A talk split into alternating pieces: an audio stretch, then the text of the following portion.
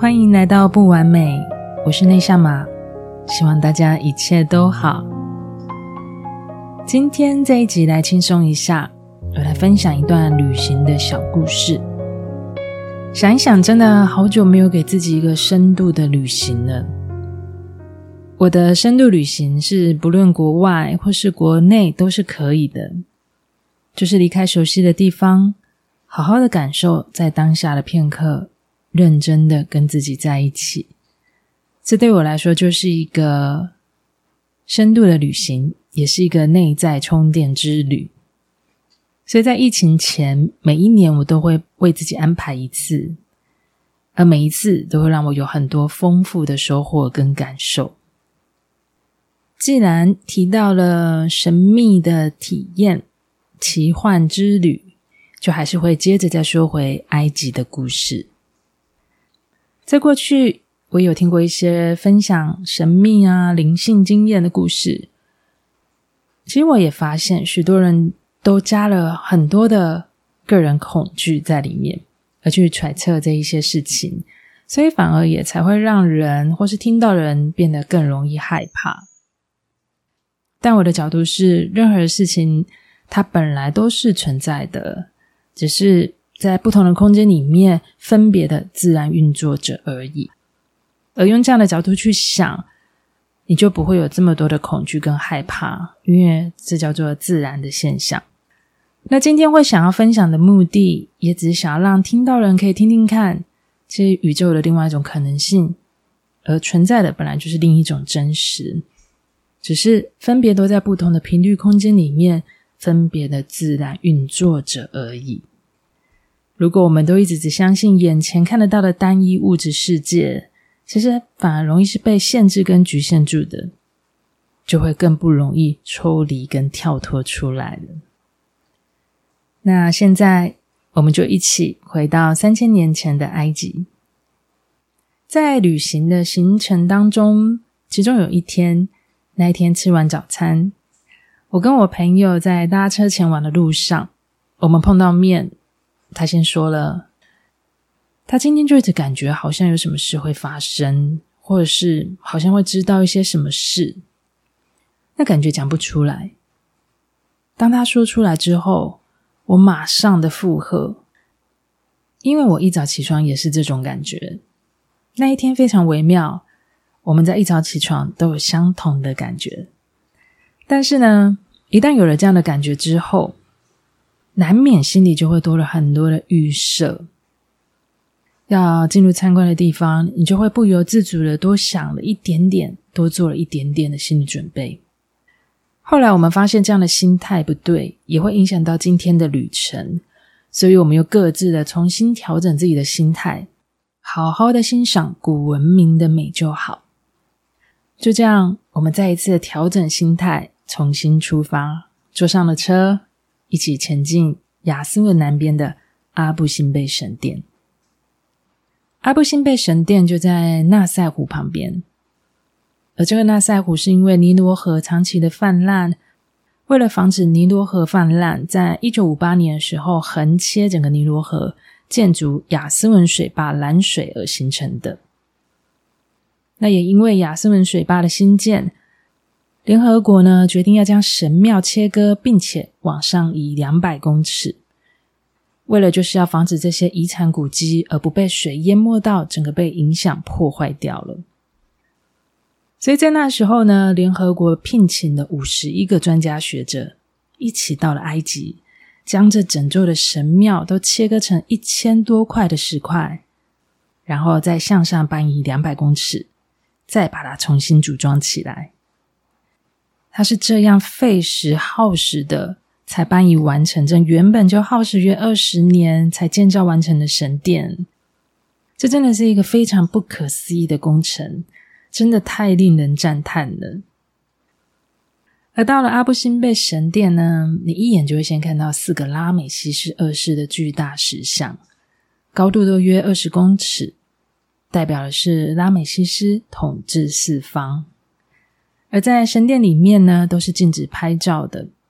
在埃及的古迹里，只要拍照都是需要另外再付费的。那阿布辛贝神殿，它里面的深达约六六十多公尺，在最深处就是正对太阳升起的东方的位置，在那里有个四座的神像，由左到右分别就是冥神、太阳神、拉美西斯二世以及生命之神。传说中，在拉美西斯二世的生日以及登基日的时候，也就是每年的二月二十一号跟十月二十一号这两天，阳光会直接照射到洞内的最深处。而神奇的是，这道阳光它一照射进来，会先照到太阳神，然后再照到拉美西斯二世，最后再照到的就是生命之神。而阳光再怎么照，都不会照到最左边的冥神，也就是死神。但是在迁移之后呢，也很特别，阳光照射进来的日子，全部都顺延往后了一天，就变成了二月二十二号、十月二十二号这两天才可以看到这一道神奇之光。其实真的很难想象古埃及的。天文科学，他们到底是怎么算的？可以算到这么的精密，真的是一个非常伟大的智慧。到底怎么算的？我想，这真的不是我们人类现有的智慧就可以解开的事。所以，有非常多的游客也会特别的在选择这两天的时间，他想要去阿布辛贝神殿，就是想要亲眼目睹这神奇之光的神奇时刻。而当我一走到神殿里面呢，其实神殿里面并不是这么明亮，它里面的巨大的石像雕刻，坚硬硕大的呈现了不同的艺术之美，真的都不会觉得那已经是这么久时间的世界遗迹。墙上的石柱的那些雕刻，彩绘的颜料，就算有着某一些部分的脱落，完全还是藏不住三千多年前。埃及古文明的精致细腻的艺术之美。阿布辛贝神殿呢，也是一个去埃及玩都一定会去的景点，所以在那边的人非常多。那在埃及旅行的时候呢，我跟我的朋友们都有着一个默契，就是下车后到达目的地，我们都会启动独自旅行的模式，看自己想看的，好好的去感受埃及。所以我一个人在里面，慢慢的沿着精致的雕刻，慢慢的看着，慢慢的走着。我让我的手贴放在石柱上，去感觉这千年的石柱，它所传送出来是什么样的感觉。我这样子摸着走着，正走在最深处的方向里，想要探究传说中的四个神像。就在这里，我跟我的朋友相遇了。他是一个特殊体质的灵性老师，他正告诉我，他的头已经晕到到痛了。我明白他说的感觉，因为我也是一个高敏感者。这已经不是我第一次看到他因为频率头痛而起的反应。那因为在越里面的人越多，所以空间就有一点拥挤。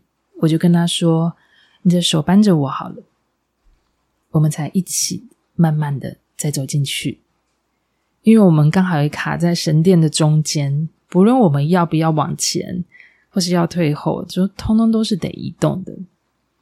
然后我们慢慢向内走，没有多久，快要进入神像的地方的时候，他就说他好多了，意思也就是比较稳定的，也比较适应了不同的频率转变，也就不会再头晕或是有头痛的情形。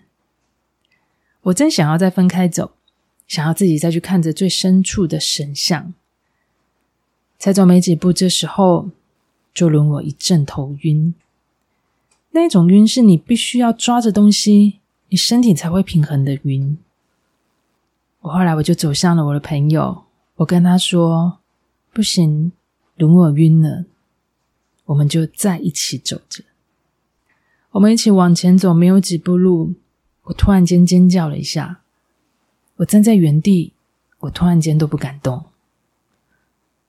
我所感觉到的跟我所看到的画面完全是不一样的。我的脚下的路全部都是软的。如果用眼睛看得到的画面来形容，就像踩到一个不同的维度的网格线上一样。只要我一动，那里重心就是会往下降。现在完全相反了，反而是变成我要搬着我的朋友，我们两个对看着，我们都确定我们进入了一个不同的时间维度里面，眼前的景象却都不是我眼里看到的感觉。接着他在跟我说话的时候，我可以听到他的声音，但是他的声音都是变慢速的。我看了他的嘴型。我看到的跟我听到的都不是在这个时间线上，但是当下我都没有害怕，我只是觉得太惊讶了，怎么会有这么奇妙的事情？因为这是我完全没有过的经验。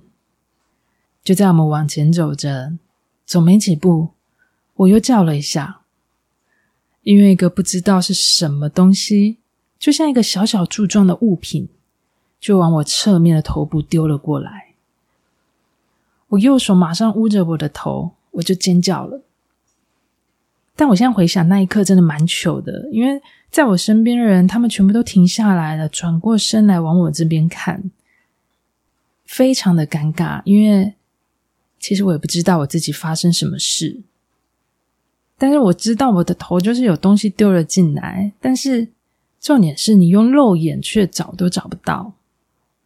然后我右手捂着头，我就看着我的朋友，我们对看着，我们非常有默契的，一起就往路口处走了。沿路我们什么话都没有说，我不停的在想着这是什么，这是什么意思？是什么东西丢进我的头里？因为这不是第一次了，我曾经也有，就突然间有一个东西，就像球状的物品一样，它就这样子丢进了我的左手里。至今我都不明白是什么，这么奇特的事情，听起来觉得很太奇幻了，但它就是真实的发生的。我们两个一直静静的走，很安静的一起向外走着，安静的慢慢的走出神殿。我们一直走，慢慢的走到我们的下车处，才坐了下来。他先分享着他的感受跟心得。我听他分享完，我也分享了我的感觉。我们共同体验到维度不同，频率跟知觉就会不同的真实体验。我们两个一直讲着讲着，不知道为什么我们都流下眼泪，很难形容，但我们的内心是激动着，也一直在想着我们还可以做些什么。我们就这样子一直聊着。我们更感谢彼此都能知道彼此在做些什么，而是互相的被理解着。因为当你一直在说的一些奇幻的经验，你是会被质疑的，你是会被怀疑的，甚至你是会被否定的。而这也是为什么有些人会选择孤独的走着，其中一个原因，因为他所知道的是不被理解的，而这就是我朋友辛苦走的路。这一切真的很难形容，因为毕竟人类可以使用的文字是真的很局限的，有太多的感受跟体验，你是真的找不到词来好好解释这是什么感觉。只是呢，至今我还是不知道到底是什么东西丢进我的头里，而手上的那颗球又是为什么来到我的手里。这么奇幻的事情，其实我也很少跟人家讲过，因为这确实很不容易相信。但是它就是这样子发生在我身上。但后来也确实的是，整个埃及旅行的结束之后呢，回来后其实就很像换了整个系统一样。慢慢的，我也有很多不同的改变。我也没有再探究到底是什么，反正是一个更好，我自己也蛮喜欢的改变。所以这一集的奇幻故事，就当听一个科幻小说的故事好了。你们可以选择相信，也可以选择不信。反正这世间就是有非常多的可能性。我想要表达的就是，维度频率存在是真实的。这世界就是有很多不同的可能，不要局限于只是眼前的世界，而被局限限制住了。一旦我们向外看，角度打开了，我们对人生限制的松绑也就会更多了，局限也就会变得无限的。听完这个故事，如果也有人知道或是猜到了些什么，也欢迎你到我的 IG 内夏玛讯息留言分享给我，让我也知道还有什么样的可能性。如果你也喜欢我的节目，更请你帮我留下五颗星的评分，以及订阅我的频道。你们的行动支持就是我最大的动力来源。最后，非常谢谢你用你最宝贵的时间收听了不完美频道。我是内向马，我们下次见。